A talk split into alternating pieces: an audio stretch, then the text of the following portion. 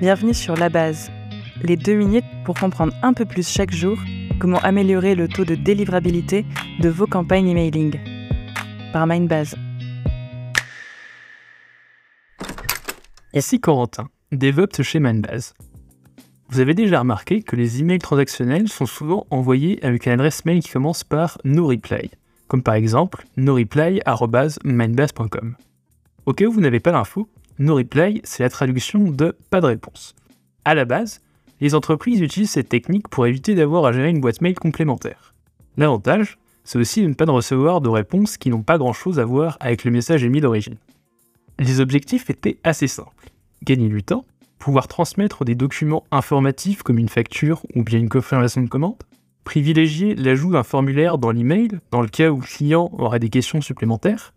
Cet objectif-là, il est pas mal mis en avant par les entreprises qui reçoivent des emails en retour de confirmation de commande, par exemple.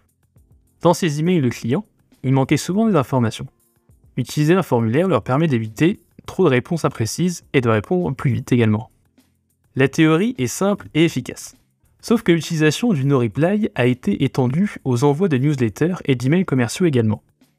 Si vous faites partie de ceux qui font du no-reply pour des newsletters, vous ajoutez une barrière dans vos échanges avec votre audience. La suite va sûrement vous intéresser pour améliorer votre relation client.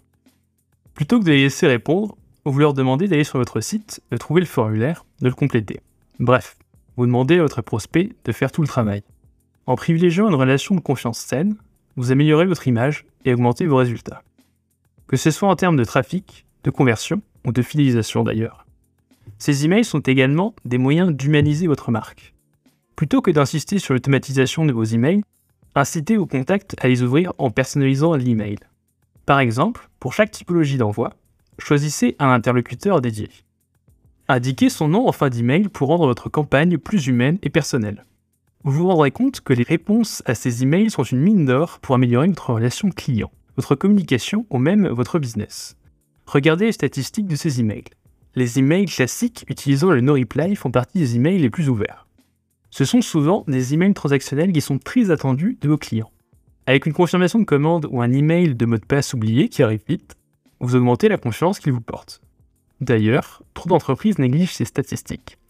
Un épisode de podcast écrit par Rachel sera bientôt disponible pour parler de ce sujet. Si vous êtes toujours dans les statistiques, attardez-vous un peu à la partie spam. On se rend également compte que beaucoup mettent les adresses no reply en spam. C'est pas étonnant, puisque l'expéditeur n'est pas personnalisé. On ne sait pas toujours qui écrit réellement. Mais cette adresse est toujours associée à votre nom de domaine. Vous risquez donc également de faire baisser votre délivrabilité. Alors, prenez le temps de bien préparer les paramètres de votre campagne. Utilisez des adresses dédiées à chaque typologie d'envoi, créer du lien, personnaliser et segmenter vos envois. Suivez vos statistiques pour améliorer votre délivrabilité, y compris ceux de vos emails transactionnels. Avec ces conseils, vous devriez améliorer vos campagnes email rapidement. Si vous voulez plus d'infos, on analyse le sujet sur notre article de blog. C'était La Base, le podcast de Mindbase sur la délivrabilité des emails. Merci de nous avoir écoutés.